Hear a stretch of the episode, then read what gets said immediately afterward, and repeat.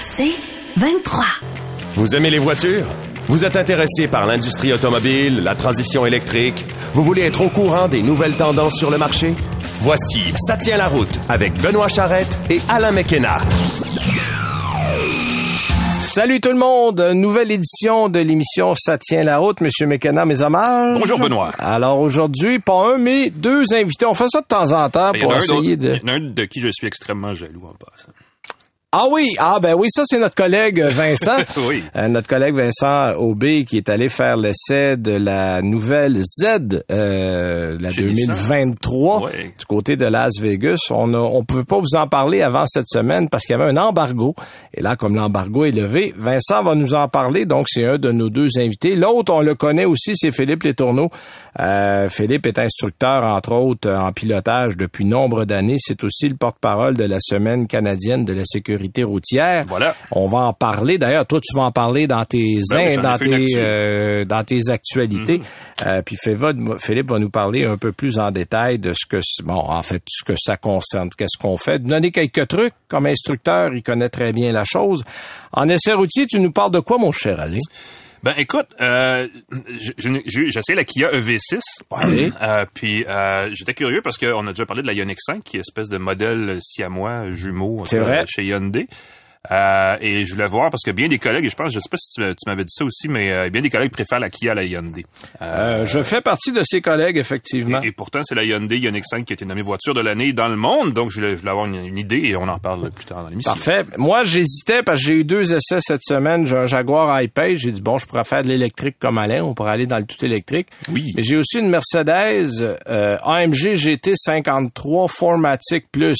Hein, Ça prend, ça prend une Écoute, carte d'affaires. Le nom est plus long que la voiture est longue. Ah ben attends, il y a aussi le AMG GT 63 SE Performance. Ah. Ça c'est ça c'est le monstre de 831 chevaux. Lui on l'a pas je, je- Aïe, pas aïe, là, aïe. mais j'ai roulé le modèle disons J'aime pas employer le mot raisonnable pour un char de 154 000 pièces, Ouais. mais mais mais on vous en reparlera tantôt. Puis euh, je vous parlerai un peu de ce que c'est, puis où on s'en va du côté de Mercedes avec ça. Puis je pense que je vais garder ma Jaguar pour la semaine passée et euh, la semaine prochaine. La prochaine, oui, parce et j'ai pas euh, oublié. dans le temps. J'ai pas oublié non plus le, les GMC, je suis allé essayer, le, le Jeton, on garde tout ça en tête quelque ben part. oui. On va se trouver du temps pour en faire. Alors, euh, première actu, ben, on a un peu vendu de la mèche, euh, semaine euh, canadienne de la sécurité routière. Oui, de ça. c'est la semaine. Ben, ça dépend parce que là, quand on en parle, ça l'est. Je sais pas quand vous allez nous écouter, ça, ça le sera encore. Ben, ça sera la fin, mettons, là, si vous nous écoutez à la radio, ouais. Euh, D'ailleurs, je sais pas pourquoi on a besoin d'une seule semaine dans l'année pour signaler l'importance de la sécurité routière. Là. Mais au moins, bon, la semaine choisie euh, semble tout à fait justifiée quand on observe le nombre d'actes d'impatience. Je sais pas toi, mais moi, depuis une couple de jours là, sur la route. Et, et- De jour, tu dis, alors, de, de- depuis un an et demi. ah oui, euh, ben, ouais, il y a peut-être une impatience sur le. Je pense que la euh, pandémie a mis à bout beaucoup de gens sur la route. Moi, c'est effrayant. Non, Ah, mais écoute. honnêtement, depuis un an, là, je, de- je me suis fait couper comme jamais je me suis fait couper Ah oui. en auto. Les gens sont pas fins. Impatience, Euh, imprudence, même violence. J'en ai vu des gens signaler, tu sais, baisser la fenêtre, faire un signal, hey, viens, viens, viens t'expliquer sur le bord de la route à des gens, puis t'es comme, mais pourquoi, sérieusement? soyons courtois, soyons gentils. Bref, euh, il y a du monde pressé, il y a du monde impatient. C'est, euh, écoute, c'est- important de souligner euh, l'événement euh, et pour le souligner à sa façon, le Conseil canadien de la sécurité a publié quelques statistiques issues d'un sondage récent auprès des automobilistes canadiens à propos de leur utilisation des systèmes d'aide à la conduite, parce qu'on en a parlé déjà dans le passé. Euh, ces systèmes peuvent être euh, parfois très intrusifs, n'est-ce pas, voire même dangereux, à la limite euh, distrayants. Euh, et on ne manque pas de relever ici, en tout cas on l'a fait une couple de fois dans le passé, des fois où ils, où ils font défaut, ils provoquent même des accidents. Donc c'est pas parfait, Non. mais de façon générale, leur impact sur la sécurité routière semble, et en fait, plutôt positif.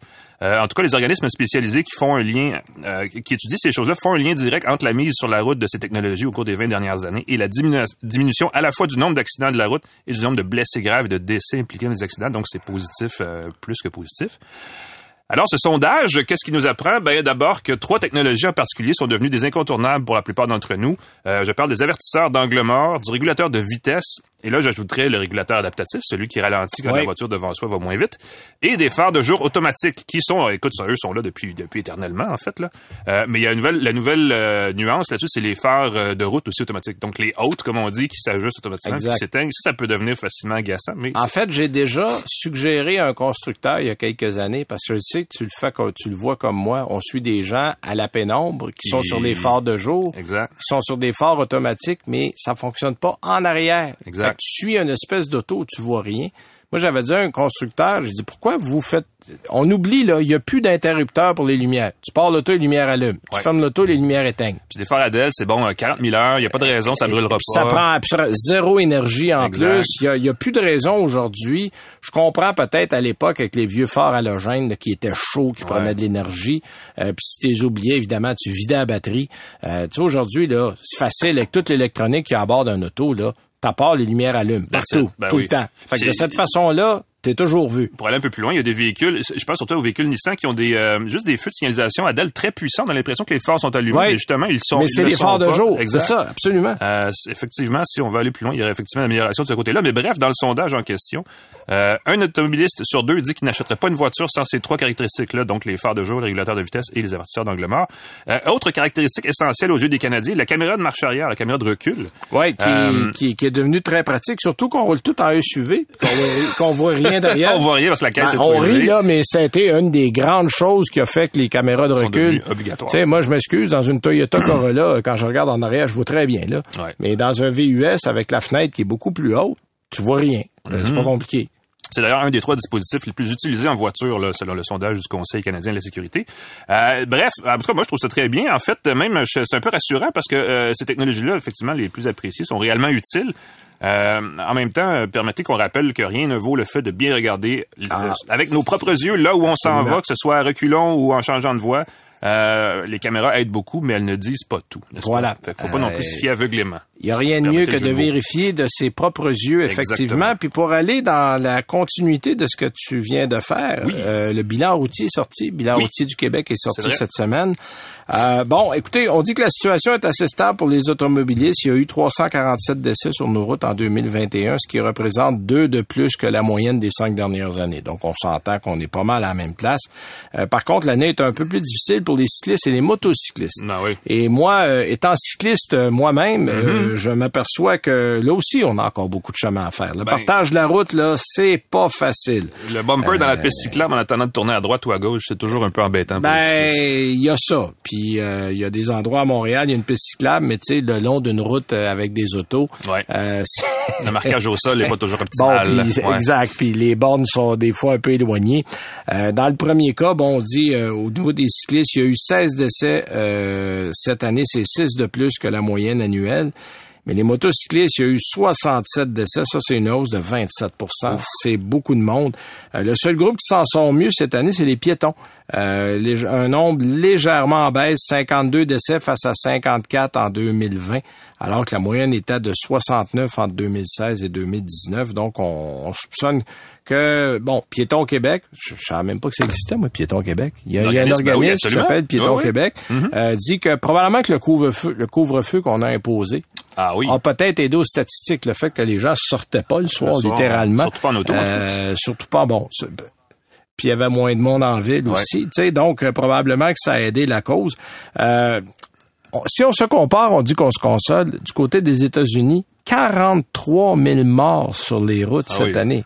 Pas, fou, pas 4 300, là, 43 000. C'est un petit village qui disparaît à chaque C'est la hausse la plus forte euh, qu'on a connue aux États-Unis. Euh, on a, c'est 10,5% de plus.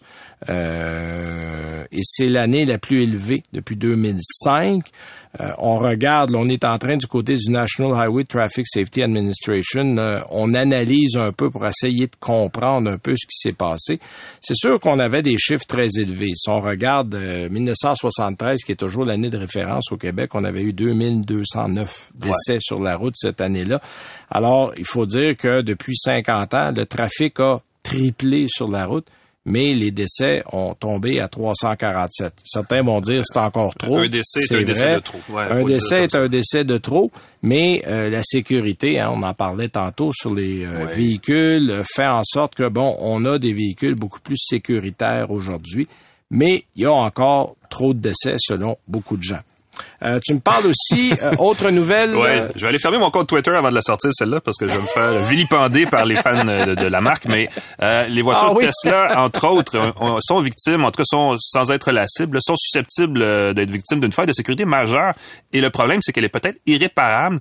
c'est une faille dans le protocole Bluetooth là, qui affecte la sécurité de centaines de millions de, en fait, d'appareils connectés par exemple, des serrures pour la maison. Ouais. Et ça, ça touche aussi certains, ben, certains modèles, certaines, les voitures Tesla. Euh, et et, et, et euh, c'est un problème qui s'appelle, en fait, qui, qui, je vais recommencer cette phrase-là, c'est un problème qui touche un protocole euh, qui s'appelle le Bluetooth Low Energy ou BLE. C'est une espèce de sous-version du protocole Bluetooth qu'on connaît qui permet Ouais, de jumeler ouais. des bon son téléphone avec sa radio d'auto entre autres, qui est assez récent là, ça remonte à peut-être 3-4 ans ce, ce protocole-là, et, qui- et- et qui permet et qui permettrait en fait aux gens mal intentionnés de déverrouiller à distance n'importe quelle serrure euh, sans nécessairement avoir en main l'appareil de confiance qui permet de déverrouiller l'appareil. Donc, on rend le vol du véhicule encore plus simple. Exactement. Euh, et ça se fait avec des, euh, en anglais, ils disent avec des, des, des gadgets, des appareils électroniques off the shelf, donc des choses qu'on peut acheter au magasin du coin. Oh, ouais, pour, vous allez à votre magasin d'électronique préféré et vous Voilà. partez avec tout ça. Donc, ce protocole Bluetooth en question envoie un signal pour détecter quand un appareil fiable est à proximité et quand c'est le cas, il l'active ou il déverrouille son, sa serrure ou peu importe. Ce qu'il faut faire pour déjouer le protocole, c'est tout simplement d'utiliser un relais qui renvoie le signal capté de l'appareil fiable en question, comme un téléphone intelligent, peu importe où cet appa- cet appareil-là se trouve sur la planète, et de le relayer donc à la serrure ou en tout cas au capteur euh, sur la voiture ou sur la serrure qu'on a. Euh, ça se fait, bon, évidemment, là, ça a été fait dans un contexte, c'est des chercheurs euh, en sécurité informatique d'une compagnie britannique qui s'appelle le NCC Group, qui ont découvert l'affaire et qui ont démontré ça en déverrouillant à distance puis en prenant les commandes de modèle Y de Tesla. Donc, quand on dit que les Tesla sont susceptibles, c'est arrivé pour vrai, donc c'est c'est- c'est applicable. Euh, et Et si Y, on peut soulager les propriétaires de Tesla, ça peut probablement arriver avec plein d'autres modèles aussi. Ben, l'affaire, c'est que dès qu'on peut euh, utiliser un, téléphone ou un appareil avec le protocole Bluetooth, c'est Ouais. c'est applicable. là. Ça veut pas dire que c'est c'est- c'est- c'est unique Ben- à Tesla, mais ça arrive. Ça- mais cela dit, c'est assez rare, c'est ce genre de, de, de- mais c'est nouveau, c'est émergent. Je pense qu'Audi ont la même fonction, BMW aussi. Exact.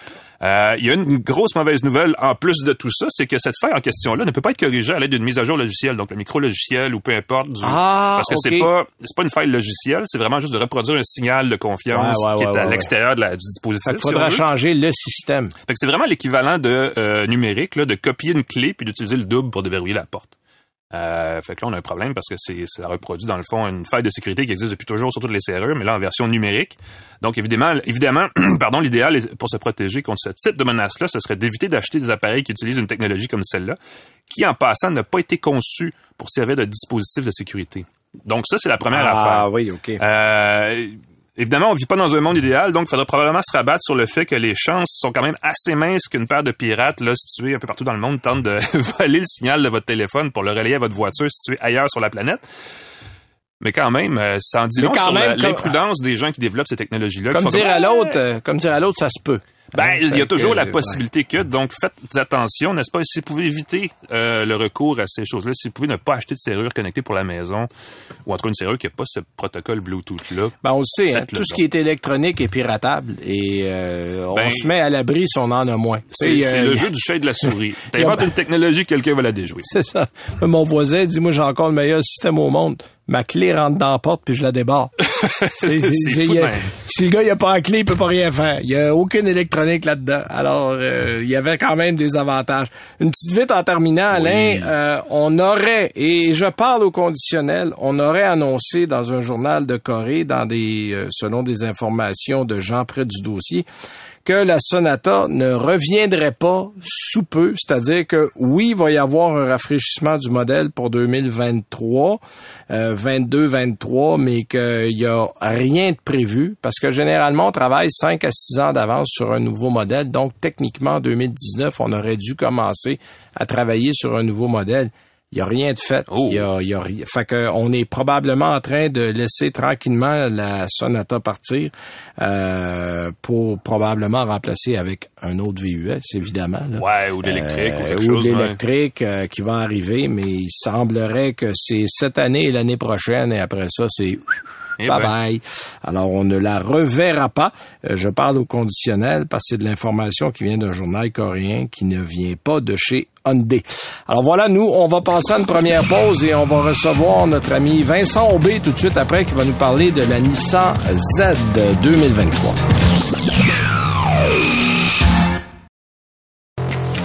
Vous écoutez Ça tient la route avec Benoît Charrette et Alain McKenna.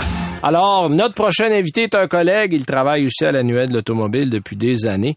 Et la voiture dont on va parler était sur la couverture de l'annuel d'automobile l'an dernier. C'est la Nissan Z, la nouvelle Nissan Z.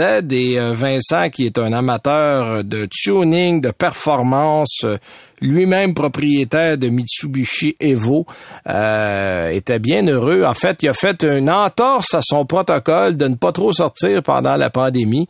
Puis il s'est rendu à Las Vegas pour essayer l'auto. Salut Vincent! Salut vous autres. Alors, euh, je, tu t'es laissé tenter parce que le modèle était effectivement intéressant. Euh, Parle-nous un peu comment ça s'est passé là-bas, euh, la première rencontre avec la Z. Là. Ben, euh, je peux, je peux tout de suite d'emblée vous dire que Nissan avait prévu un format un peu euh, différent de, de l'habitude. Quand on commence avec une voiture sport, on commence sur la route, on y va tranquillement, on s'habitue à la voiture. Ouais. Puis là, euh, cette fois-ci, on a commencé directement sur le circuit de Las Vegas Motor Speedway. OK, beau circuit. Donc, euh, Ça part fort. beau circuit. oui, effectivement. Euh, ça, ça, ça, ça part fort, mais on, on, en tout cas, moi, on trouvait ça curieux. Là, on en discutait avec les collègues. Puis pourquoi on commence sur la piste? Mais en même temps, comme disait un de mes collègues, euh, c'est peut-être là où on peut s'habituer un peu plus euh, facilement à la voiture. Donc, on, dans un endroit contrôlé, sécuritaire. Donc, on a fait de l'accélération. Il y avait même l'ancienne 370Z pour comparer. OK. Puis, euh, wow, quel saut! Hein? Euh, L'ancienne 370Z datait de 2009. Euh, donc, Ouais, puis euh, bon, on est passé de projection, 350 à 370, mais bon, avec sensiblement, à part le moteur où on a ajouté un peu de puissance, le reste, ça n'avait pas bougé beaucoup depuis toutes ces années-là. Là. Ouais, qu'est-ce qui change, non. qui change principalement, euh, Vincent, sur le nouveau modèle? Ben, la, la grosse différence, c'est le, le nouveau moteur V6 biturbo 3 litres qui était déjà disponible à bord de la de l'Infinity euh, Q50 ou Q50 Red Sport. Euh, moteur qui développe 400 chevaux et 350 livres-pieds de coupe. Fait qu'on on est rendu ailleurs. Là. Il y a beaucoup plus de puissance. Moteur beaucoup plus moderne. euh, avec quelques technologies empruntées à la GTR. Là. Donc, euh, euh, une boîte manuelle retravaillée. Ouais, parce qu'il y a une boîte manuel, manuelle. Oui, oui, il faut le dire, parce que du côté d'Infinity, il n'y a pas de boîte manuelle. Non. Donc, la boîte manuelle, c'est rapport. Et euh, je dirais d'emblée que c'est celle qu'il faut privilégier si vous êtes un amateur de sensations fortes. Par contre, la nouvelle boîte automatique à neuf rapports, qui est dérivée de, de, de, de la neuf rapports utilisée à toutes les sauces chez Nissan, mais fortement modifiée pour la voiture, là, allégée ne- notamment. Euh, ouais, puis je pense que les, les, rapports sont plus rapprochés aussi. Hein? On l'a fait Oui, un oui, peu oui. plus sportif, ouais, ouais. Donc, c'est pas la même boîte, euh, c'est pas la même chose que dans une autre voiture. Là. On a vraiment une boîte C'est euh, pas comme adaptée. c'est pas comme la, le, c'est pas la même boîte que le Pathfinder. c'est un autre extrême, j'espère. non, non, non. Mais euh, il y a quand même des, des similitudes entre les deux boîtes. Mais je peux vous dire, à l'accélération, c'est la boîte euh, qu'il faut privilégier, qu'il faut choisir. Mais bon, euh, on n'achète pas une Z seulement pour l'accélération. Et euh, voilà. Alors, on a fait de l'accélération très surprenant, euh, très impressionnant. Sur le circuit, par contre, euh, la voiture s'est montrée très molle. Euh, on se rappelle que l'ancienne Z était une voiture un peu rustre. En fait, oui, très très raide. On, on peut Très dire très raide, là. Oui, oui, absolument. Et là, euh, dès les premiers virages, on s'est rendu compte que la voiture, ouh, c'était pas une voiture de circuit finalement. En revanche, euh, en après-midi, on est allé faire un tour dans les belles routes des environs de Las Vegas, puis c'était pas sur la strip, là, on est allé ailleurs dans les, les routes sinueuses, puis Ouais, là, Il y en a des belles en plus dans ce Ben, coin-là. il y a des belles routes, Oui. mais euh, il faut le dire aux gens, c'est des parcs nationaux qui entourent Las Vegas et très souvent les limites euh, sont extrêmement basses. Euh, on peut rouler des fois 30, 40 000 à l'heure. Euh, 50, c'est à peu près le maximum qu'on va voir là euh, dans, dans les, les parcs nationaux autour. Donc, euh, c'était pas une mauvaise idée d'aller à la piste parce que vous auriez roulé petit train toute la journée ou à peu près. Mhm. Mais euh, la bonne nouvelle, c'est que le confort est de retour à bord de la Z. Là. OK. Euh, la voiture est beaucoup plus douce, beaucoup mieux insonorisée et euh, franchement, ça tape moins fort dans le dos. Seul bémol, les sièges qui ressemblent beaucoup aux sièges de l'ancienne version. C'est pas euh, bon. Je je peux vous dire aussi que euh, avant de partir pour Las Vegas, j'étais au volant de la Toyota GR Supra à moteur 4 cylindres. Puis bon, on sait que ces sièges-là sont d'origine BMW. Oui. Euh, Très confortable. Oui. Très confortable, contrairement à ceux de la Z. Donc, la Z est beaucoup plus confortable qu'avant, mais les sièges. OK, mais j'aurais pensé euh, Nissan qui vend toujours sa technologie zéro gravité Les pour ses sièges ouais. qui aurait été capable d'adapter un zéro gravité pour la Z. L'air que non. Réponse éloquente. non. Ouais, et je, je vous le dis, là, j'ai vraiment regardé les photos des, des deux versions là, de, de l'ancienne et de la nouvelle, puis ce sont les mêmes sièges à quelques. Ouais, ouais, ouais. Euh, OK, OK. Euh, chose intéressante aussi, euh, là, on part avec la même plateforme. On n'a pas essentiellement changé la plateforme qui est là depuis 2009, là. Non, c'est la même plateforme. On le sait que ça, ça, ça coûte des, des, des coûts exorbitants pour développer une nouvelle plateforme d'une voiture sport qui va se vendre à, à- très petit volume. Bon, ouais, on s'entend, c'est une niche, là. Le châssis est plus rigide. On le sent. Euh, Nissan nous parle de 10-11% je crois. Je me souviens plus des chiffres exacts, mais euh, c'est un- une petite bonification au niveau de la rigidité. Euh, donc, on le sent, mais c'est pas... Puis on le voit d'ailleurs, quand on regarde la planche de bord à l'intérieur, les bus de ventilation à droite et à gauche sont identiques à celles de, de la 370Z. Donc, il y, a, il y a des indices qui pointent vers ce partage de plateforme-là. OK. Euh, à- le design extérieur, par contre, on voit que euh, le museau est plus long à l'avant à cause justement que Ouais, ouais, on l'a. de deux refroidisseurs. On le fait, on le fait plus moderne. On le fait plus moderne, puis probablement aussi pour le bénéfice du nouveau moteur aussi, parce que c'est un moteur turbo, là. Faut que ça respire, ça. Il y a un petit clin d'œil visuel à- aux anciens modèles aussi. Là. Ouais, absolument. Oui. À Absolument. l'avant, la 40Z, puis à l'arrière, la 360, 300ZX, euh, désolé. Et, euh, Ouais, l'arrière assez carré, là, effectivement, Ouais. là, qui rappelle ces modèles-là. Et mon Dieu, ça, c'est les premiers que j'ai roulé en voiture de presse. Hi, on recule. euh, Vincent, on parle-moi un peu, euh, parce que moi, euh, si j'avais à choisir, j'irais pour un Roadster. Il n'y aura pas de Roadster sur cette version-là? D'après ce que j'ai compris avec euh, Tam- Taru Massan, le, le- le spécialiste de la Z qui était sur place d'ailleurs au lancement, il n'y en aura pas. Euh, évidemment, Nissan, euh, c'est toujours la même règle. On ne parle pas des futurs produits. J'ai même essayé de, de, de leur sortir des verres du nez pour une, une éventuelle Z électrique. Et ce que Nissan nous dit, c'est on fera pas de Z tant qu'on sera pas capable de reproduire les performances d'une Z avec un moteur électrique. Autrement dit, j'ai comme l'impression que la technologie des batteries actuelles est trop lourde pour reproduire une Z aussi performante que Ouais, tout où, où il faudrait mettre beaucoup de piles, puis là, à ce moment-là, tu perds l'intérêt au niveau de la conduite. là. C'est ça. Ouais, ouais, ouais. Puis euh, version Nismo, euh, version parce que on le sait là, on, on commence généralement par la version Ouais, régulière. Après ça, on t'annonce une Nismo. Après ça, on t'annonce une décapotable. On veut-tu un peu étirer la sauce de ce côté-là ou euh, on va avoir juste la saveur à la vanille?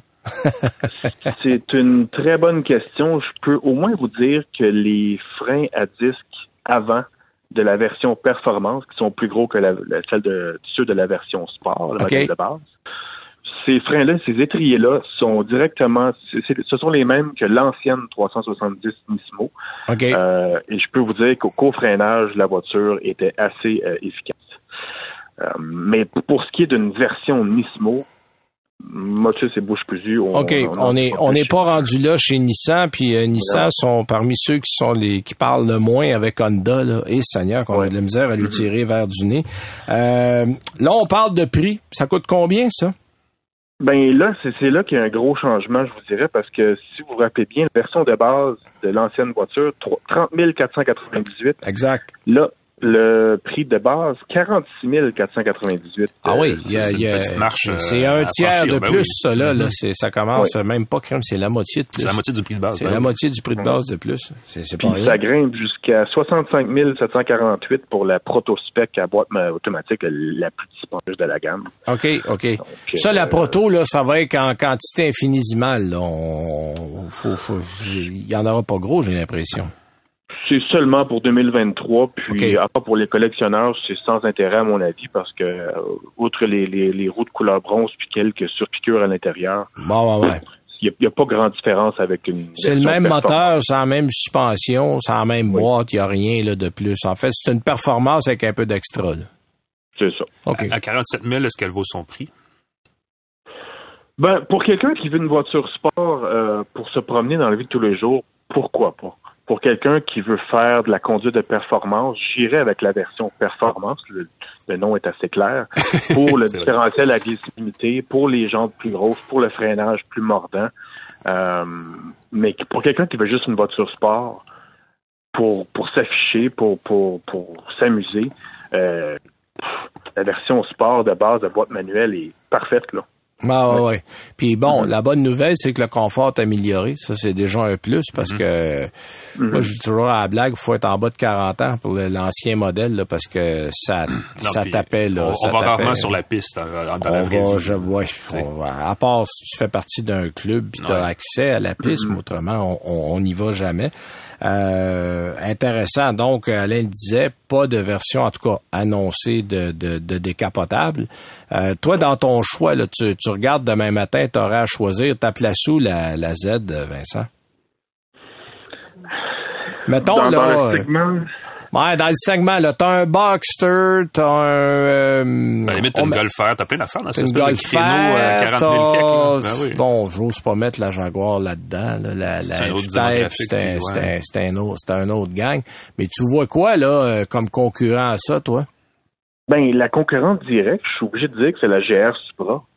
L'ennui, ah, c'est que pour, le, le, le moteur 6 en ligne et la version est beaucoup plus dispendieuse. Là, fait à ce niveau-là, la Nissan Z est plus intéressante. Ouais, parce que tu es rendu à 70 avec la 6, là? Du côté de la Supra, ouais, qui, qui est pas donné. Non. Donc, euh, Donc à 46, 7, c'est une bonne affaire pour ce que tu as. Oui, puis à ce, à, ce niveau-là, on parle plus d'une Ford Mustang 4 cylindres ou d'un Camaro 4 cylindres. Okay on vient même coiffer les, les, euh, les GR86 et Subaru BRZ, qui sont des voitures beaucoup franchement moins puissantes. Plus modestes, ouais, ouais, ouais, plus modestes. OK. Fait que finalement, quand on met ça, tu sais, ça a l'air de beaucoup sur le coup de main, mais quand on met en relief euh, ce qui vient faire la concurrence à ce modèle-là, ça, ça tient la route. Ah! Ben, ça, on l'a plugué. oui, oui, oui, excellent jeu de mots. Euh, je pense que Nissan a, a, gardé son côté abordable qui était euh, la prémisse ben oui, ben tu sais quand première, moi je me rappelle quand l'année où on avait annoncé à 29 998 la Z là, euh, ça avait été comme une petite renaissance du modèle, là, on avait vendu un peu plus puis euh, pour 30 000 même si la voiture est un peu vieillotte, un peu raide à conduire, t'avais quand même une vraie voiture de performance pour 30 000. Absolument. Oui. Ouais, Fait que ça reste, ça reste dans les mêmes tales. Bon, ben, on a, nous, on a bien hâte d'essayer ça de notre côté. Euh, merci mm-hmm. d'avoir été là, mon Vincent. Puis, euh, quand il y aura d'autres essais comme ça, on se reparle. Absolument, ça fait plaisir. Bonne journée, les gars. Merci. Salut, Vincent. Salut. C'était Vincent Aubé. D'ailleurs, vous pourrez lire euh, l'article de Vincent dans l'annuel de l'auto 2023. Euh, euh, d'ailleurs, il me l'a déjà envoyé. Oui, oui, ah, on est déjà là-dedans. Alors, donc, absolument. On, prend tout ce qui arrive d'avance. on est bien heureux. Alors, merci encore à Vincent Aubé. Et nous, on va aller à la pause. Et après la pause, on a avec nous Philippe Letourneau.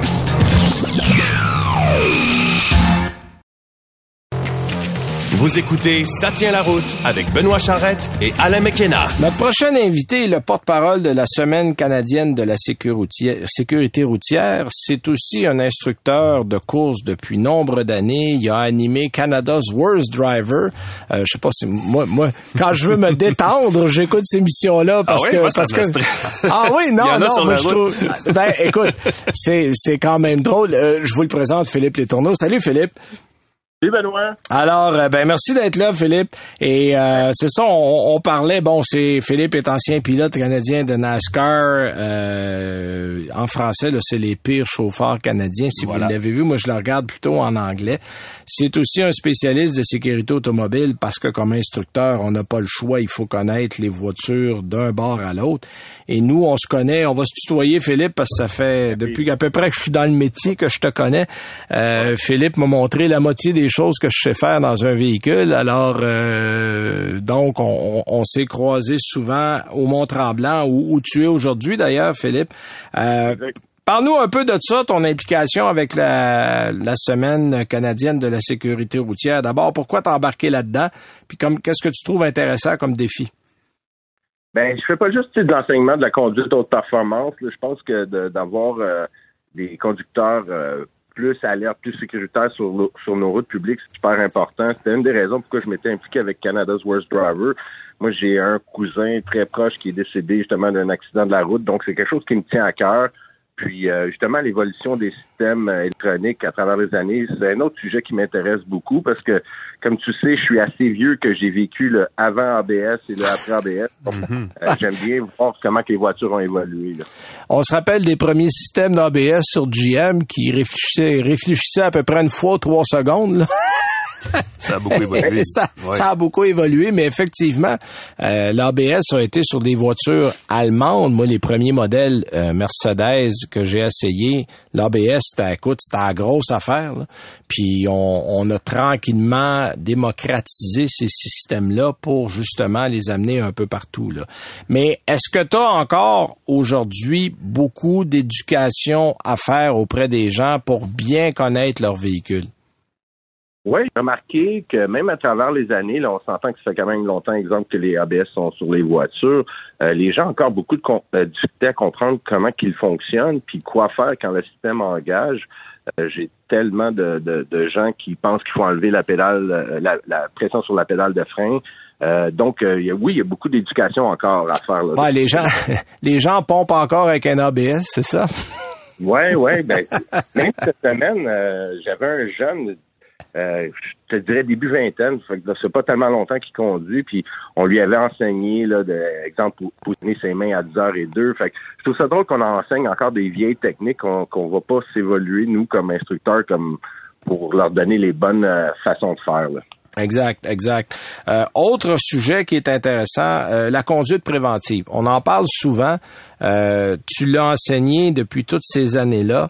Qu'est-ce qu'on peut donner comme exemple aux gens pour faire de la conduite préventive de tous les jours quand on est dans sa voiture? Ben déjà à la base, un, des commentaires que je fais qu'on n'entend pas souvent, trouvez-vous une bonne position de conduite? La position de conduite, c'est la base de bien manœuvrer le volant, les pédales. Euh, je pense que moi, Benoît, tous les jours, là, je vois des drôles de positions de conduite. Des fois, je vois même le conducteur là, dans, dans la voiture tellement qu'il est couché comme dans son salon. Euh, j'ai déjà vu des gens avec leurs pieds sur le pilier A, je sais pas comment ils faisaient. des gens vois de toutes les sortes à tous les jours. Il y en a qui n'ont pas confiance en leur voiture, ils tiennent le toit ou la porte. Euh, euh la position de conduite à la base, c'est la chose la plus importante. Tu dois être capable d'opérer ton, ton, ton, véhicule.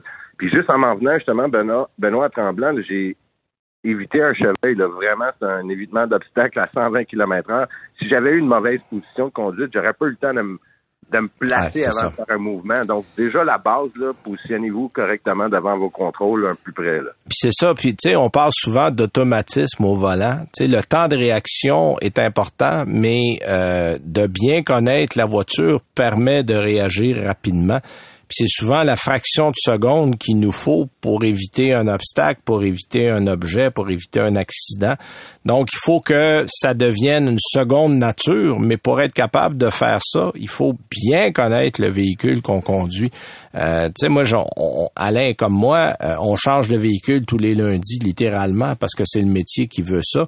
Mais tu sais, moi, chez nous, une fois j'arrive, euh, je vais toujours m'asseoir une demi-heure dans le véhicule puis prendre le temps de, de, comprendre où sont les choses, parce que d'une version à l'autre, d'un modèle à l'autre, d'une compagnie à l'autre, il y a des choses qui changent. Euh, il y a certains, euh, il y a certaines choses qui sont pas au même endroit. Tu sais, si dans un moment d'urgence tu te mets à chercher, euh, il est trop tard. Là. Tu, tu, viens, tu viens de le perdre. Là. Euh, donc c'est, important. Puis l'autre aspect, je pense, Philippe, l'électronique aujourd'hui. On a parlé brièvement des freins ABS tantôt. Euh, l'électronique embarquée. Euh, si je te demandais de, de me donner ton avis là-dessus. Euh, les plus, les moins, qu'est-ce qu'on a qui en fait de meilleurs véhicules et qu'est-ce qu'on a qui en fait peut-être des véhicules un brin plus compliqué, puis des fois un peu, euh, ça sème un peu la confusion. Ben, je pense que ça évolue assez vite, mais tu sais, on discutait tantôt d'ABS, on pense maintenant aussi, on peut penser au système antipatinage. Je dirais plus aujourd'hui une voiture sans ABS puis sans antipatinage. Donc, mm-hmm. tout ce qui est, qui est, en train d'évoluer, ça va se placer, euh, c'est sûr et certain. Les gens vont être de plus en plus familiers avec ces systèmes-là. Euh, mais je pense qu'à la base, c'est du positif. La seule chose qui m'inquiète des fois, c'est sûr que je suis euh, conducteur et, instructeur dans l'âme, mais j'espère juste que les gens vont pas juste se fier justement au système électronique. À la base, tu dois être responsable du véhicule en tout temps. Exact, parce que bon, on voit il y a des gens qui des fois font confiance un petit peu aveugle, mais il y a un sondage qui est qui été réalisé par Cargo Rules qui dit qu'il y a 70% des Canadiens qui croient finalement que les dispositifs d'assistance à la conduite rendent les déplacements en voiture plus sécuritaires. Donc euh, il y a une adhésion, je pense, du public de ce côté-là. Euh, puis on regarde aujourd'hui, puis on le voit dans les publicités. Dans les publicités, on parle de quoi? On parle de technologie, mhm. on parle d'électronique, euh, on parle plus jamais du moteur, on parle pas de performance. Bon, à moins qu'on fasse une annonce de Corvette, là, mais, mais à part de ça, euh, on parle beaucoup, beaucoup de sécurité. Donc, c'est devenu euh, vraiment le, le, le, le, sujet omniprésent. Mais parce que c'est aussi le sujet numéro un en haut de la liste quand les gens regardent un véhicule. T'en as roulé beaucoup, toi aussi, Philippe. Y a-tu des marques, des sortes ou des gadgets ou je te dirais certains, euh, certains items technologiques que toi tu préfères par rapport à d'autres? Ben, comme je te disais tantôt, je pense que tous ces systèmes-là vont évoluer, puis les gens vont être de plus familiers avec ça. Euh, puis même si moi je trouve que je suis un pilote alerte, euh, je trouve que les gens, je vais être désolé de dire ça, mais les gens conduisent de plus en plus mal. Je sais pas ce qui s'est passé dans les deux dernières années. Manque de respect. Ah, beaucoup d'impatience. On, en, parlait en début d'émission. Je pense que la pandémie a, mis à la patience à l'épreuve de beaucoup de gens parce que moi aussi, j'ai remarqué ça sur les routes que la courtoisie a pris un peu le champ gauche là, dans bien des niveaux. Là. Ouais. Ben, j'aime bien, tu sais, comme c'est drôle, mais des fois, je suis de Montréal métropolitain. Il y a des gens qui font des changements de voie ultra rapides, juste d'avoir des détecteurs qui peuvent t'aider à, à, voir que quelqu'un qui veut peut-être euh, prendre ta place, qui n'a pas vu que tu étais là. Euh, c'est le genre de, système que je pense que c'est bénéfique, mais encore une fois, il ne faut pas se fier juste à ça non plus. Exact, exact. Euh, question que j'avais un peu plus personnelle. ton été qui s'en vient, ça a l'air de quoi? Parce que bon, on a eu des étés tranquilles au niveau des courses, au niveau des circuits. là, ça a repris tranquillement là, cet été-là. Ben moi, comme euh, le monde savent, je suis un peu quand même dans l'événementiel. Tu sais, ça reste que j'ai besoin d'événements pour, pour, pour mon métier. Euh, ça a été un peu plus dur, évidemment, dans les deux dernières années, quoique j'ai eu la chance de faire des événements justement avec toi aussi. Euh, mais cette année, c'est reparti en fou. Là. Les gens, on voit qui ont hâte de de conduire, de faire des événements. je te dirais que depuis un mois et demi, là, j'ai pas arrêté deux secondes. Puis euh, je suis bien content de ça. Puis juste de parler de la conduite, euh, ça faisait longtemps aussi, fait que j'apprécie le fait que, que tu me reçois, de, de, reparler aux gens de, de conduite automobile. Mm-hmm. Euh, ça, ça, me fait toujours plaisir. Bon, ben écoute, merci beaucoup pour ton temps, Philippe. Ça a été très apprécié. Euh, je rappelle que Philippe Letourneau est le porte-parole de la Semaine canadienne de la sécurité routière. Ça se déroule du 17 au 23 mai. Euh, donc, euh, puis il faudrait être courtois aussi les 51 autres semaines de l'année. 2023, ben oui, c'est ça. merci encore, Philippe Letourneau. Salut bien. Merci à vous. Bye, Philippe. Salut. Alors voilà, c'était Philippe Letourneau. Euh, il nous reste un petit peu de temps. Je vous rappelle qu'on a euh, tantôt, on va continuer en version balado. Il nous reste quelques minutes pour euh, la version euh, radio, la portion radio de l'émission. Puis on n'avait pas parlé encore de notre chronique écolo auto de la semaine, ce qu'on va faire. Mais avant d'en parler, je voulais vous dire comment on peut écouter notre balado. Abonnez-vous. pas parlé. En plus, il y a du bonus à la fin de cette émission aussi. Voilà, il y a du bonus, donc ça vaut la peine. C'est mhm. évidemment Google, Spotify, Apple. Euh, vous pouvez aller sur C23, donc les stations du groupe Cogeco, le 98.5 à Montréal, où on enregistre. Exact. Quelqu'un m'a dit qu'on pouvait capter nos balados sur Pocketcast récemment. ah bon, ben voilà. C'est un agrégateur de, de balados. Donc, euh, donc euh, on, est là aussi. Et abonnez-vous. On va vous livrer nos émissions à chaque et semaine. En vous abonnant, on est là, on vous livre ça. On fait aussi une mise à jour sur annuelauto.ca euh, chaque semaine. Donc, vous pouvez l'écouter là aussi. Notre chronique Écolo Auto de la semaine, on va parler des 10 véhicules 2022 que vous pouvez avoir dans un délai raisonnable chez le concessionnaire. ça existe. On est rendu là. on est rendu là. c'est pas drôle. On fait une chronique avec ça. C'est ben pas des farces. En fait, euh, il y a des modèles pour le moment qu'il faut oublier, là. Tous les modèles que tout le monde va avoir, là, Ben, genre Ioniq 5, on parlait de ton Kia EV6 EV6, tantôt, la RAV4 chez le Toyota. Toyota B- B4, Oui, aussi, BZ4X, ben oui, la. Porsche Taycan, le modèle X chez Tesla, le ID4 chez euh, Ah oui, Volkswagen. plus que l'oublier. On est à deux ans, trois ans dans certains cas. Euh, donc, pour ceux-là, là, écoutez, vous pouvez appeler, mais, mais c'est dans deux ans. Minimum, il n'y a rien avant ça. Par contre, il y a certains modèles que l'offre est un peu plus intéressante. On parle d'un Chevrolet Bolt. Euh, là, évidemment, il y a eu un rappel, c'était long. Euh, mais on a recommencé à en fabriquer tranquillement. Puis la beauté de la Bolt, euh, c'est que c'est le véhicule électrique le moins cher du C'est marché. plus facile à rentabiliser, entre Ben oui, vous ou avez amortir, 415 effectivement. km d'autonomie, mais à un prix qui est à 38 000 et des prunes. Euh, bon, ajouter le transport, la préparation, les taxes, puis enlever le 12 000. Ouais. Euh, on arrive quand même dans les 32, 33 000 à peu près. Là. Donc, ça vaut largement la peine. Même la, un beau la- modèle. la version EUV aussi est pas, mal Oui, plus. euh, 42 000, un petit peu plus plus cher, cher, mais un petit peu plus grande aussi. Donc, euh, je pense que si vous avez une petite famille, le UV est plus intéressant en termes de format que la Bolt ordinaire. Mhm. Audi e-tron, c'est encore le e-tron régulier, on s'entend, pas le Q4 e-tron Ouais. qui est pas encore arrivé. Et je me suis informé, c'est deux ans, c'est 25 mois, là, si vous prenez une commande au- aujourd'hui. Parce que c'est un modèle éventuellement que j'haïrais pas. Je suis allé m'informer.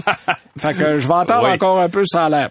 Euh, les Tesla qui venaient assez rapidement, euh, là, on n'est plus rapidement chez les Tesla. Là. On a euh, on a fini par manquer de puces, comme tout le monde, même Ouais. si on avait changé le système. Euh, Il y a eu des problèmes pour la- l'approvisionnement en batterie c'est qu'il y aussi. a beaucoup de Tesla sur la route, donc les, les acheteurs sont Ouais. nombreux. Là. Il y a définitivement une grosse demande. Fait que là, il y a quelques mois d'attente, mais c'est encore raisonnable euh, pour le modèle 3, pour le modèle Y. Euh, il y a moins de six mois si vous êtes chanceux. OK. Il y a le Hyundai Kona EV euh, qui part avec la même batterie que le Bolt. Donc, vous avez à peu près 400 km. Ça aussi. Puis bon, le MX-30 chez Mazda, évidemment, euh, si vous avez que 160 km à faire l'été maximum, euh, l'hiver, euh, vous allez souffrir un peu. Mais euh, ce qui est retenir, c'est qu'il est encore possible d'acheter un véhicule électrique malgré la pénurie de pièces. Il est possible d'obtenir un véhicule électrique avec une excellente autonomie assez moderne euh, pour les Bolt UV et EUV. Mm-hmm. J'ai appelé pour le fun parce que j'ai posé la question à des gens qui vendent des, vé- des véhicules électriques d'occasion. Euh, Il y en a, euh, ouais, c'est ça. ça se trouve ça. On trouve ça où? Pas beaucoup, Non, pas beaucoup. Euh, J'ai parlé à quelques, quel- bon, je vais le nommer à Montréal Autoprix en plus euh, Ah oui. pour le nommer. Mais mais euh, il y en a non, les- on crie famine. Là, il y en a très très peu parce que on, on sont Ouais, difficiles les à sont trouver. élevés, définitivement. Euh, Il y a quelques exemplaires de e-tron GT euh, ici et là, mais là il faut avoir des sous. Faut vouloir l'avoir, ben oui, c'est oui, ça. oui, oui, c'est très cher. Euh, mais bon, euh, si vous allez dans les modèles, puis euh, il y a Niro là qu'on pouvait aussi trouver là, euh, Niro, qui, qui était dans, dans des modèles Mais ça devrait s'améliorer. Il y a quand même, comme BMW arrive avec des On modèles, a parle qu'à partir de s'en viennent, hein. 2023, ça va y améliorer, mais pour le reste de l'année, on est là. Alors là, c'est la portion radio qui prend fin. Merci d'avoir été avec nous. On vous invite à rester là parce qu'on va aller après ça à la version balado. Salut!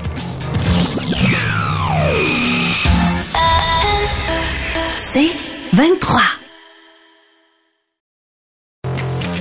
Vous écoutez Ça tient la route avec Benoît Charrette et Alain McKenna. Alors, vous êtes en supplémentaire. Oui, oui, ça existe. Ah oui. On est en supplémentaire de Ça tient la On route. n'en fera pas Euh, trois, exemple. On n'en fera pas trois. Euh, c'est comme les rappels d'un show. On va faire un rappel, Ouais, puis on va en avoir assez après. Alain, évidemment, Oui. on n'a pas fait nos essais routiers. On voulait parler de ça. Euh, T'as roulé le modèle EV6 et je sais que les gens sont extrêmement curieux. Oui. Euh, parce que effectivement, on le disait, euh, ceux qui ont écouté euh, avant la pause, que des EV6, euh, ils sont beaux, mais il n'y en a pas. Non, exact. Puis, euh, tu sais, c'est, c'est le modèle sœur ou cousin, en tout cas, de la Ioniq 5 chez Hyundai. Puis, euh, la Ioniq 5, on en a vu beaucoup sur la route, en fait, rapidement. Ouais. Et, et, et c'est un véhicule qui, même s'il est visuellement assez distinct, il, il est relativement anonyme dans le sens où le- les- la voiture passe et les gens réagissent pas. Le V6, sérieusement, fait tourner les têtes. Donc, il y a vraiment une demande. Et des gens m'ont arrêté dans la rue, m'ont dit « Hey, comment tu trouves ça? » Parce que j'en ai commandé un. Et évidemment, il y a un an et plus. Oui, c'est ça. Je n'ai Bon. commandé un il y a quatre ans. On dit que je l'aurai dans six ans. Je vais l'avoir un jour. Cela dit, euh, au concours annuel là, de la voiture mondiale de l'année, la Kia V6 a terminé au deuxième rang quand même en 2022, justement derrière la Ioniq 5 de Hyundai. Euh, moi, en tout cas, j'ai l'impression que j'ai que ça, ça dû être très serré, étant donné que les deux modèles partagent essentiellement la même plateforme et une stratégie de prix qui est pas tellement différente de l'un à l'autre, même si le V6 coûte une petite affaire plus cher que, que son, sa contrepartie chez Hyundai, n'est-ce pas? Exact. Euh, dans le cas de l'EV de l'EV6, pardon, ça démarre à 47 000 et ça grimpe, euh, selon les modèles, à un peu plus de 64 000 donc on peut payer cher si on veut. Euh, évidemment, là, je parle pas de l'aide gouvernementale, mais ça s'applique et là, ça rabaisse un peu le prix. Euh, du lot, il y a juste le modèle de base, celui qui permet de justement d'avoir cette aide-là à l'achat du gouvernement, qui hérite d'une pile de moindre capacité. Elle fait 58 kWh, alors que partout ailleurs, on a droit à 77 kWh. Euh, quand la pile est pleine, évidemment. Euh, L'autonomie varie de 373 km par charge dans le cas de ce modèle-là euh, de base à 441 pour les versions à quatre roues motrices parce que de, de- de base, c'est deux roues motrices à l'arrière. Euh, D'ailleurs, il y a une version à deux roues motrices qui atteint 499 d'autonomie. Ça, c'est le modèle, euh, appelons-le intermédiaire Ouais. ou, ou mitoyen, si vous aimez les mots euh, peu, peu utilisés. Euh, écoute, moi, je ne sais pas à quel point on peut avoir besoin de quatre roues motrices sur un véhicule de ce genre-là, ce qui fait que si j'avais à choisir, je pense que cette version-là, là, roue motrice arrière, à longue À autonomie, ouais. à 55 000 m'apparaît comme la meilleure option sur le V6.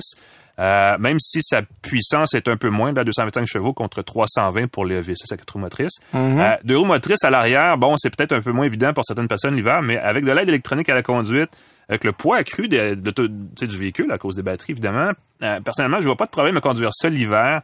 En fait, 12 mois par année. Évidemment, bon, là, il y a la question de l'autonomie, mais ça, on finit par s'y habituer, veut, veut pas, parce que même si on en a moins l'hiver à cause du temps froid, euh, on s'ajuste, n'est-ce pas? Exact. Euh, et si on avait à comparer ce modèle avec son jumeau Ioniq 5, on se rend compte assez vite euh, que le V6 est un peu plus agréable à conduire quand même. Juste au premier coup d'œil, on le voit un peu. Le Ioniq 5 a plus l'air d'un utilitaire, hein, un petit peu plus arrondi, euh, peut-être un peu plus Ouais, classique dans son design. J'ai trouvé le V6 plus nerveux, moi. ben, j'allais dire, le comportement du Ioniq 5 Ouais. est un peu plus près de celui d'un utilitaire, justement. Euh, le V6 a une silhouette, bon, évidemment, un peu plus effilée, euh, peut-être plus futuriste aussi, plus aérodynamique, euh, ce qui représente bien son comportement général. L'aérodynamisme, euh, justement, là, doit aider parce que euh, son autonomie semble moins affectée par les vitesses d'autoroute un peu plus élevées.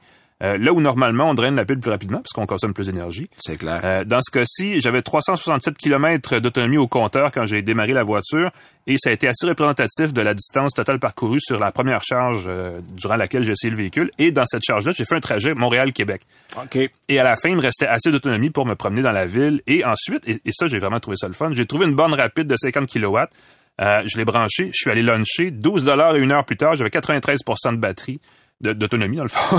C'était le dire. euh, 50 kilowatts? Ouais, et ça et- Ah oui, quand et même. sur l'application du circuit électrique, et, euh, quand c'est une, une grosse borne comme celle-là, euh, on a beaucoup d'informations qui nous est envoyées Ouais. en direct, et je voyais vraiment littéralement les kilowatts grimper, et ça y allait à, je pense, 47 kilowatts. euh, OK, fait que t'étais pas mal à l'utilisation. ouais. Ouais, ouais. Puis, puis- parce qu'il y a des 100 puis il y a des 150 kilowatts aussi. Ben là, là. j'ai pas eu la chance, mais j'imagine que ça aussi, ça doit Ouais, en tabarnouche ouais. Euh, quand ça fonctionne. Puis effectivement, la EV6 a un mode de charge niveau 3 là, qui peut aller jusqu'à 150 kilowatts. Voilà. Puis ça, c'est important de le dire parce que des fois, moi, j'ai eu des gens euh, au salon de l'auto électrique qui sont venus me voir à Montréal puis qui m'ont dit, hey, j'ai le monsieur avait une Bolt. Puis il était sur une borne 150, puis il dit, je chargeais à 45, 6. J'ai dit, parce que votre auto peut pas charger à plus que 50. Donc ça, faut se renseigner quand on achète, parce que euh, on peut avoir, bon, puis 50, c'est correct, là.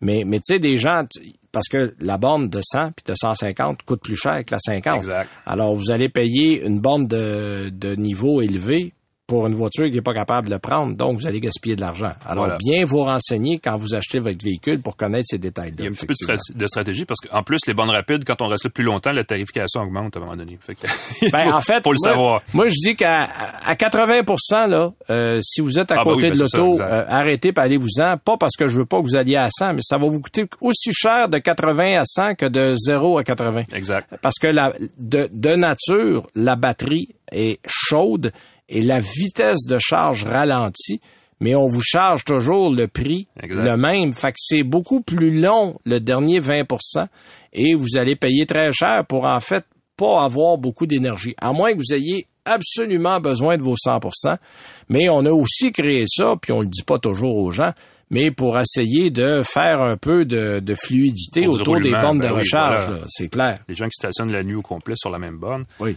Mais En tout cas, détail intéressant parce que ça, on parle complètement d'autre chose, mais euh, il y a une petite odeur de, de pile qui chauffe hein, quand on fait une charge rapide après une heure. Là, c'est Oui, drôle. oui. Euh, Ah ben, c'est... Il y a beaucoup, euh, tu sais, l'ampérage, ben, c'est ça. ça extrêmement au chaud. Mettez pas votre doigt là-dedans, c'est sûr que C'est pour ça que des bornes de 350, tu peux jamais aller plus que 20 minutes, 25 minutes, parce que le- littéralement, le feu, ben, là, les gens vont me détester, le feu prendra pas. Non. Mais c'est très, tellement chaud c'est beaucoup de euh, que c'est à peu près le maximum qu'on peut mettre. Exactement. Euh, au volant de la V6, parce que c'est un peu ça le sujet, euh, faut souligner l'effort fait par Kia Hyundai, hein, parce que c'est, ça vaut pour les deux, là, pour rendre leur système multimédia plus agréable à utiliser que celui de nombreuses autres marques. Euh, Kia euh, a toutefois oublié d'inclure la version sans fil d'Android Auto et de CarPlay à bord de l'EV6, en tout cas dans le modèle que moi j'ai essayé, ce qui est pourtant inclus de facto euh, dans le, le système de la Ioniq 5. Autre irritant, les surfaces tactiles sur la console sont plutôt mal disposées à bord de l'EV6.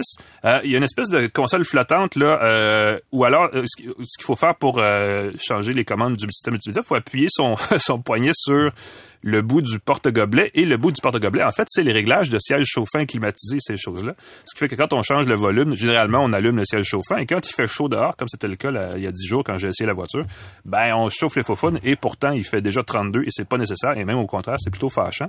Euh, bref, l'ergonomie est pas top, euh, mais ça peut être un petit irritant plus qu'un gros défaut. Euh, D'ailleurs, parlant des touches de commande du système multimédia, ce sont les mêmes touches qui contrôlent la radio et la climatisation. On peut tourner le volume, mais on peut aussi augmenter la température sur la même sur même molette, en fait. Fait qu'il faut le savoir. Au début, c'est un peu euh, un peu mêlant parce qu'on s'en rend pas compte, mais il faut il faut trouver l'icône qui n'est pas une icône de système multimédia pour remettre en tout cas pour changer ce réglage-là. Ouais, puis on en fâche toujours les pitons de siège chauffant. Exactement. Dis, là, c'est- Moi, ça m'est Euh, arrivé euh, la moitié du travail que j'ai fait. tu vois, donc je suis pas le seul. Euh, tout ça pour dire que euh, ça, c'est un irritant au niveau de... Bon, euh, écoute, ça c'est des détails, là, mais c'est quand même de l'interface ou euh, une interaction. Ça, on, on touche tout le temps à la climatisation puis à la radio, puis le fait d'avoir caché tout ça dans les mêmes boutons, je trouve que c'est peut-être pas la meilleure stratégie. Mais bon, sinon, que de bonnes choses à dire à propos de l'EV6. Pas pour rien qu'elle a terminé au second rang là, du titre de voiture mondiale de l'année. Euh, mais honnêtement, pour ce que j'en sais, en tout cas, ça aurait pu être ex aequo, là. Euh, si c'était pas euh, du fait qu'il faut attendre un an pour s'en procurer une, en Ouais. fait, euh, on en verrait certainement an, beaucoup plus sur un an et plus. Ouais, un an et plus, effectivement. Écoute, moi de mon côté, je suis allé complètement ailleurs cette semaine. Euh, puis j'ai essayé un véhicule que j'étais curieux d'essayer. On a, ben, en fait, on n'a pas tellement modifié l'extérieur, mais on a une espèce de trio chez Mercedes et je me pose toujours la question pourquoi avoir trois véhicules si proches? Euh, On parle de la classe E, de la CLS, puis de l'AMG GT. C'est de la Euh, on- tradition on- allemande, Benoît. oui, mais, mais trois? On, on- on a-tu besoin d'en avoir Ah, trois ça, qui sont sur-. Bon, parce que euh, j'avais euh, essayé la euh, AMG GT 63. Mm-hmm. Euh, bon, là, cette année, écoute, on va mettre de la technologie de F1 là-dedans. On va mettre l'espèce de, de- d'accumulateur là, qu'on a à F1, Ah, qu'on peut le- faire l'affaire dépassements. semi-hybride, là. là, je sais pas trop, Ouais, hein. ouais, ouais, ouais. Bon, ben, on va avoir ça dans 63 qui donne un 200 chevaux de boost quand t'en as besoin. T'es à 831 On chevaux. a toujours besoin de 200 euros de, de boost. 1038 livres-pieds de coupe. C'est affaire de cinglé. Euh, puis c'est bon, je pense, pour une dizaine de secondes. là. T'appuies là-dessus, puis c'est vient à un moment, on est parti. Euh, moi, j'avais le modèle 53 qui est plus, euh, bon, raisonnable. Je mets Juste toujours ça moins, entre- moins insensible. oui, oui. L'autre, c'est plus de 200 000. Lui commence à 119 800, mais on le sait, des voitures allemandes, le prix de base va absolument rien dire parce qu'on peut mettre tellement d'affaires. Euh, oui. Le modèle que j'avais à l'essai est le modèle Manufacture, euh, qui est l'ancien Dynamico. Euh, qui en fait, c'est, Ça, on a changé ça, c'est nom. Non, non, non. euh, Manufacture, c'est une version. En fait, on a une couleur rouge métallique. Euh, la couleur est magnifique. Là. Euh, puis on a quelques autres attraits avec ça, comme des roues de 21 pouces qui étaient réservées au modèle 63 avant et quelques attraits extérieurs. Écoute, l'option est 25 000 pour te donner une idée. Euh, j'avais un système audio Burmester de 7000 dollars. j'avais aussi le, la conduite intelligente, qui est une espèce de conduite semi-autonome là, de, de commande, Mercedes. quelque chose, quelque chose, Ouais, bon, ça c'est 2700. Bref, le taux que j'avais était à 150, 154 000 dollars une fois qu'on a tout mis. C'est un moteur 6 cylindres 3 litres en ligne, turbo, de 429 chevaux, donc euh, il y a de la pédale, puis on a bon le mode confort individuel, on a slippery là, il y a un petit grain Ah de oui. neige, mais c'est un mode euh, mettons la pluie ou quand c'est glissant. Puis on a Sport, Sport Plus et Race. Fait qu'on on peut porter ça assez loin. Puis même si le 6 cylindres n'a pas la sonorité du V8, Euh, on a en masse de pédales pour perdre son permis assez rapidement. Euh, L'intérieur, écoute, c'est extraterrestre. On est ailleurs. Il y a les, les fameuses buses qui ont l'air des, euh, des euh, ça a toujours l'air des choses de, de vaisseau spatial, de, de réacteurs. oui, oui, oui. Euh, c'est très beau. Tu as deux écrans juxtaposés, tactiles, personnalisables, en couleur, euh, nomme-les. Euh, puis évidemment, quand on change de mode de conduite, on change aussi la couleur de l'environnement, de ben l'affichage. On a un, un afficheur tête haute, on a un toit ouvrant panoramique, et c'est un quatre places. C'est pas un Ah oui. parce que derrière c'est deux sièges qui sont d'ailleurs assez, assez proches de l'image qu'on a des sièges devant. C'est assez moulant. Il y a une espèce de, de, de, de coin plat là. C'est, écoute, si vous voulez absolument embarquer quelqu'un, mais tu sais, c'est pas un siège. C'est vraiment une surface plane là. Euh, Il y a pas, il y a même pas de, de, de ceinture de sécurité. Là. Ah, c'est un quatre places. de place. Euh, cela dit, les sièges sont extrêmement confortables. On avait aussi dans le, le- le fameux manufacture, c'est le, le volant avec toutes les commandes. Ça a presque l'air d'un volant d'F1, là, tellement il y a des boutons. Et tu as des touches haptiques au volant. Ah oui. Donc, euh, tu peux aller te promener et vérifier à l'écran avec, euh, bon, il y a la petite maison qui est toujours l'accueil là, pour, euh, bon, je- c'est pas facile en conduisant parce qu'il y a beaucoup de boutons. Juste le volant, ça a l'air le fun. ben oui. Mais les touches fonctionnent bien. Parce que des fois, les touches haptiques, bon, puis on a toujours l'espèce de, de tablette, là. euh, Il y a toujours ça du côté de chez, euh, depuis des années, là, on peut écrire, euh, faire comme un B, Mhm. puis ça va mener des fonctions qui commencent en B, puis bon. Ça, il faut être un technologique euh, avancé pour euh, pouvoir peu- un peu opérer crack, ça, là. ouais. un peu crack. Mais cela dit, comme les autres fonctions peuvent compenser sans qu'on ait vraiment besoin d'aller jouer dans la tablette, ça m'énerve moins que Lexus à une époque où si tu passais pas par la tablette, t'avais rien. Là, Ouais. Euh, là il y a des moyens d'éviter, donc c'est c'est moins pire. La conduite, écoute, le siège ou les sièges sont extrêmement confortables, mais c'est une AMG GT. Alors, euh, le confort par rapport, surtout que les routes, les, les roues qu'on avait sur le modèle LSS sont des roues de, v- des roues de 21 pouces. C'est du 315, 30, 21 là, en arrière. euh, Alors, ouais. c'est... c'est, c'est On voit pas ça souvent, là. On voit pas ça souvent et je veux pas savoir combien ça coûte de la roue. si on est rendu à 600 dollars la roue, c'est du Michelin euh, Sport qui avait en plus là, du Sport 4S. Hum. Euh, ça, ça veut dire que pff, 15, 17 000 kilomètres, c'est fini les pneus là. c'est Euh, en pneus d'été. ouais. Euh, si quelqu'un roule un peu, là, c'est, c'est, c'est, c'est un été, ça, là, là puis c'est fini. Là. Alors, euh, bon, vous allez me dire, s'il paye 154 000, il se cassera pas les pieds pour acheter des pneus. C'est vrai. Mais euh, la conduite est intéressante quand la route est belle. Parce que même en mode confort, euh, j'ai eu affaire à Saint-Hyacinthe cette semaine où je suis allé faire un petit détour pour euh, donner une conférence. Et le bout, dans le, dans le bout de Saint-Basile-le-Grand, là, c'est une piste de motocross, la 20 Ouais, maganée ouais, ouais, dans ce coin-là. Puis là, là, ça cognait dur. Honnêtement, si la route est plane, qu'il n'y a pas d'imperfection, ça va bien. Mais puis là, je suis en mode confort. Là. Fait que en revenant pour le fun, j'ai mis ça en mode sport. Je me, je me suis pas tapé du sport plus. J'ai dit je, veux- je, je veux garder mon dos. Là. Mais non, non. ça coûte cher faut- en pneus et en frais de Kiro, c'est ça? euh, probablement. Ouais. Cela dit, euh, c'est une voiture qui est non seulement jolie, euh, même très jolie, mais pratique parce que c'est un haillon derrière. C'est pas un coffre. Ben oui, c'est un coffre, mais c'est pas un coffre fermé comme une berline. c'est ouais, un haillon.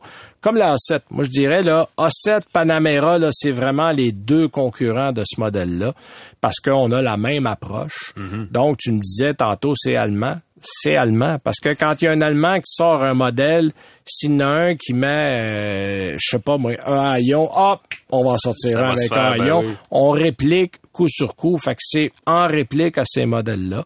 Et je pense que le modèle 53 est probablement celui qui fait le plus de sens. Parce que 63, ici, je dis ici, ça fait aucun sens. T'es- un monstre, là. Qu'est-ce que tu vas faire avec ça, là? À part d'être frustré ou de perdre ton permis, euh, ou aller en prison, je, je, je, je sais pas. Ça va être un de ces trois-là. Mais cela dit, si vous voulez vous démarquer du voisinage, parce qu'il y en a pas de ces autos-là, là, c'est vraiment unique, et que vous avez un portefeuille plutôt profond. Puis on va euh, se le dire, les AMG sont populaires au Canada. et au Absolument. En fait, moi, j'avais parlé avec les gens de Mercedes. Ça fait quelques années déjà. Il faudrait que je remette à jour ma statistique. Mais le Canada était en commande totale. Pas au prorata de la population, en, commande totale, en volume, le quatrième pays au monde. Puis on s'entend, là, les États-Unis, il y a dix fois plus ah de ben, monde que nous autres. Europe, euh, mais euh, tu prends des pays comme l'Allemagne, tu dis l'Allemagne, bon, je pense que l'Allemagne est en avant, mais on était quatrième pour tout ce qui est AMG. Mhm. Les gens ici achètent ces modèles-là avec tout dedans. C'est pour ça que ça fonctionne, puis c'est pour ça qu'on a amené une, une, version aussi bien équipée dans un modèle qui est pas le plus équipé, parce que ça va attirer du monde, c'est clair. Cela dit, oui, c'est intéressant. Euh, je prendrais un petit peu plus de confort dans la position confort quand on met le, mode qui porte le nom. Il y a une classe E pour ça. Ben, il y a une classe E, puis une CLS. fait que je me suis dit, c'est ça. Fait que si tu veux te faire brasser un peu, t'achètes la AMG. C'est tout. Alors, hey, merci d'avoir été là. Alors, ça termine notre balado cette semaine. La semaine prochaine, ben, on va se retrouver. On va avoir d'autres informations, d'autres modèles à essayer. Moi, je vais parler probablement de la Jaguar, la ah oui, I-Pace. On va faire ça la semaine prochaine. Merci Alain. Bonne semaine. Merci à Claude, merci à Rosemonde qui était là avec nous. Et euh, on se revoit la semaine prochaine. Salut. C'est 23.